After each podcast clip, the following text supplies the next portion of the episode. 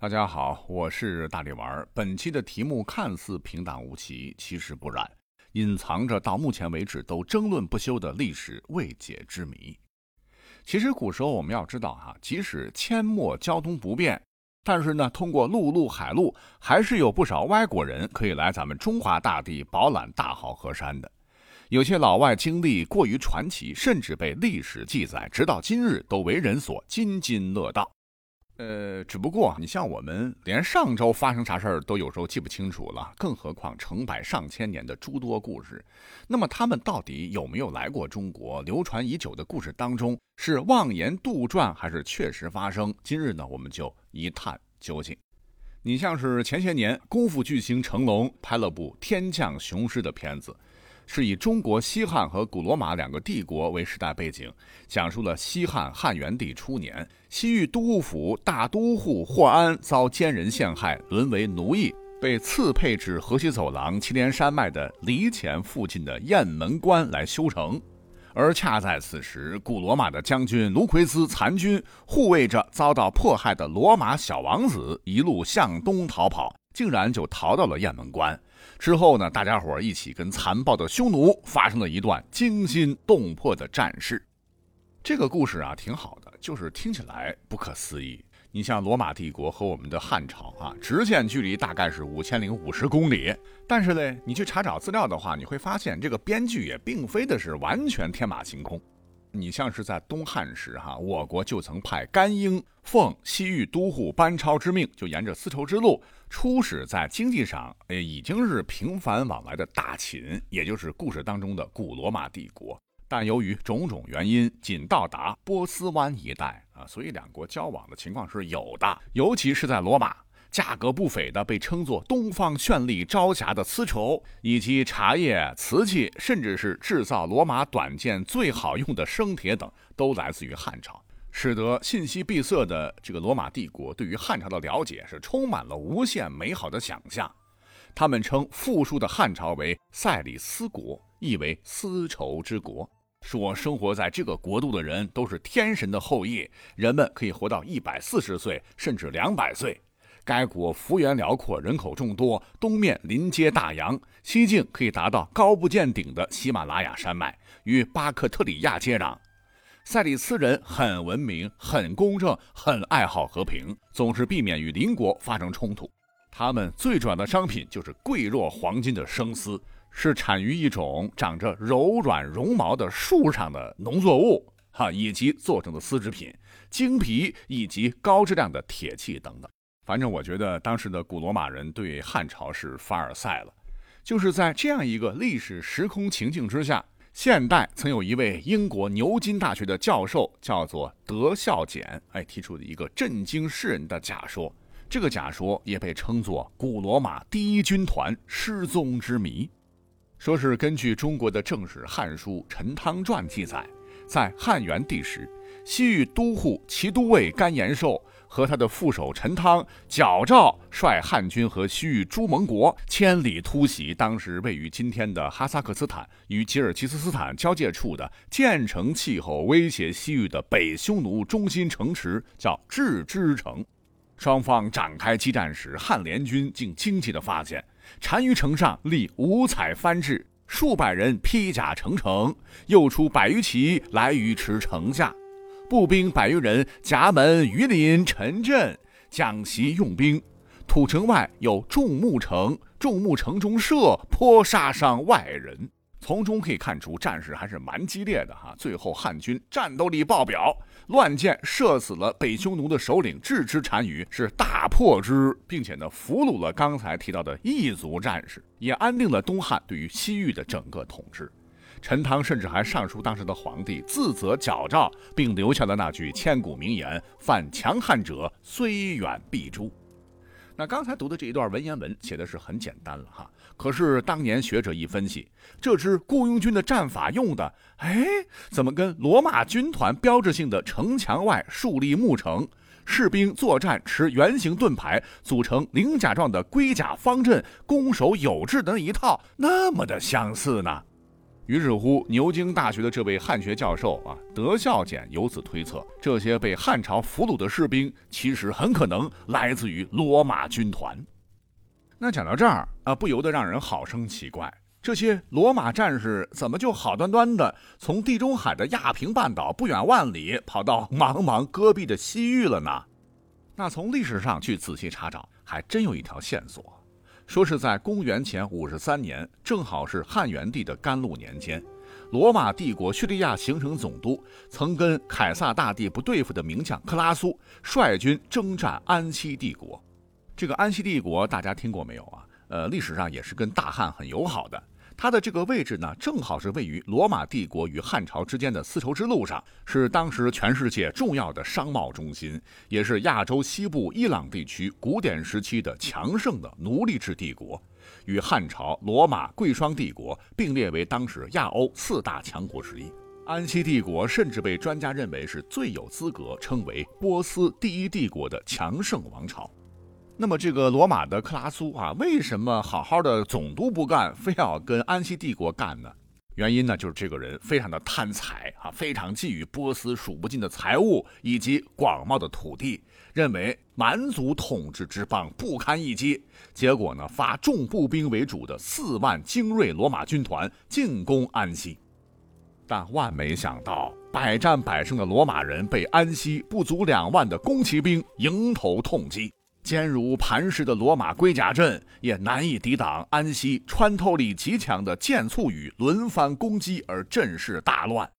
趁势，全身披金刚打造的鳞甲，持三点五米的长矛，挥舞着铁锤、狼牙棒的安息重骑兵，然后又对残军一顿收割。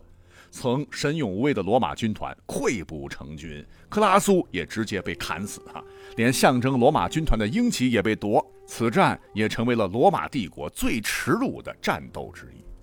但是呢，另据考证发现，这个罗马军团这次惨败，战术这方面就不讲了。说安息帝国利用地理优势，当时垄断了所有的汉朝出口的优质生铁资源。用以锻造当时最为尖锐的剑簇和破甲武器，大为提高了部队的杀伤力和攻击力，这才能在此战中以弱胜强，大破缺少神兵利器的罗马军团。那刚讲了，不是四万多人吗？啊，虽说大部分被歼，可是呢，有史料表明说，克拉苏当时的长子幸免于难，并率领数千名残部是侥幸逃脱。但最终他们去了哪里？历史上似乎是再无踪迹，成了一个历史谜团。那么，经过这位牛津专家的一番研究，他觉得很可能当时他们迷失了方向，亦可能前方敌军阻隔，他们只有一路向东方逃窜，历尽艰辛，最终到达西域，被迫受雇佣于中亚最强盛的匈奴人，充当其打手。但不幸在郅支城之战被汉军击败俘虏。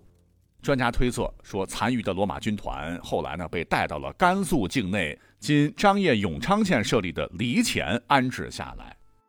有意思的是，哈，就在前些年，网上吵得挺凶的，哈，就在刚才说的这个地方，有一个黎前村，村民们很多都长得是高鼻梁，头发呈棕色，皮肤呈深红色，一看就不像是本地汉族人，但是民族一栏填写的却是汉族。甚至是一些村民至今还保留有似乎很像古罗马人的这种斗牛遗风。更巧的是，我们去查找哈，在唐朝有一个人叫颜师古，他所做的一本书叫《汉书·张骞传注》，针对“黎前”二字做了解释，说“前”即大秦也，张掖郡黎前县盖取此国为名耳。这个大秦不就是罗马帝国吗？结合着这些史料吧，专家胆儿就更大了，就宣称史上罗马军团消失之谜这个案子终于破了。那么就在大家通过媒体把这个事情无限放大，甚至连中央电视台呃都做了数集专辑的时候，大家都认定这个结论应该是没问题的时候，您猜怎么着？克拉苏的长子率领的罗马军人真的来过中国？吗又打了一个大大的问号啊！因为从最近的 DNA 检测来看，甘肃所谓的罗马村的村民其实根本跟罗马人他不沾边儿。哈哈，那么历史上被安息帝国击败的罗马军团，跟汉朝军队发生过接触战吗？他们是否又定居中国呢？目前只能说有可能，但一切还有待进一步的考古挖掘来印证。好，那这个故事啊，其实并没有终结，说是几百年后，中原大地历经战火洗礼，一个更为强大的王朝是触地而生，这就是万国来朝的大唐帝国。而当年击败克拉苏的安息帝国，早已被波斯第二帝国萨珊王朝所取代。说起这个萨珊王朝鼎盛时期，领土面积就包括了今天的伊朗、阿富汗、伊拉克、叙利亚、高加索地区、中亚西南部、土耳其部分地区、阿拉伯半岛海岸部分地区以及波斯湾地区，以及巴基斯坦西南部，控制范围甚至延伸到了印度，好大一块啊！不过呢，咱们有句老话啊，叫“诸行无常，胜者必衰”。萨珊王朝因于东罗马帝国几百年间战事不断，损耗了国力，在内忧外患之下，最终落入了新兴的更强大的阿拉伯，也就是大食哈里发之手。而下面这个真实的王子复仇记，就发生在这样的历史背景之下。说末代萨珊王朝最后的国王伊斯奇三世被阿拉伯人杀害之后。他的儿子，著名的波斯王子卑路斯，在走投无路、大诗人不断追杀的情况下，呃，竟然最终跟传说中古罗马军团战士一样，做出了一路向东，向大唐寻求援助的决定。可能此时大唐安西都护府威震西域吧，让他觉得击败大石唯有大唐。而此时呢，大唐的国主正是承前启后的唐高宗李治，除了西域。正是在他的带领下，大唐还一举剿灭了让前朝灭亡、太宗含恨而归的高句丽，又击败了百济倭国联军，设置都护府，激进将朝鲜半岛置于了帝国的统治之下。那么此时，波斯王子不远万里来投，请求复国，为波斯人复仇。那么李治的态度又是如何呢？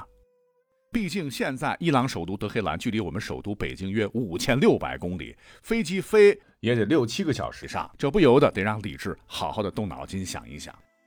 据《旧唐书》记载说，伊次侯被大使，也就是阿拉伯所杀，儿子卑鲁斯成功逃脱，并在龙朔元年，就是公元六百六十一年到达西域，请求唐朝出兵抗击阿拉伯。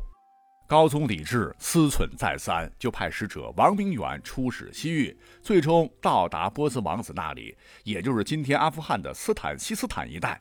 呃，最近阿富汗挺火的，哈哈，就建立起了波斯都督府，并分治州县，卑路斯为都督。那历史上这也是唐朝势力进入中亚的开始。而后，波斯王子为谢恩呐，亲自来到长安朝见高宗，被封为了大唐右武卫将军，从三品。可是啊，这位波斯王子命运多舛，面对国仇家恨，复国之志未报，就突然的撒手人寰。在条路元年（公元679年），这个时候呢，高宗又下诏命裴行俭护送王子的二子叫尼涅师返回波斯为王。裴清简历史上也是一位大神，但这次任务执行的不咋地，也许他是故意的哈，就把人送到了李白出生的边陲之地碎叶城，就直接返回了，导致尼涅师滞留乌拉尔山和南西伯利亚将近二十多年，跟随的一老一少也大都凋零。无奈之下，在隆景初年，这个时候呢，已经到了唐中宗李显的时候了，他再次来朝，被授予了左威卫将军，从三品。为唐朝十六位将军之一，但这是一个荣誉衔了，啊，最终呢，他也是故国难归，病死在唐朝。历史上真实版的波斯王子复国记就此落幕。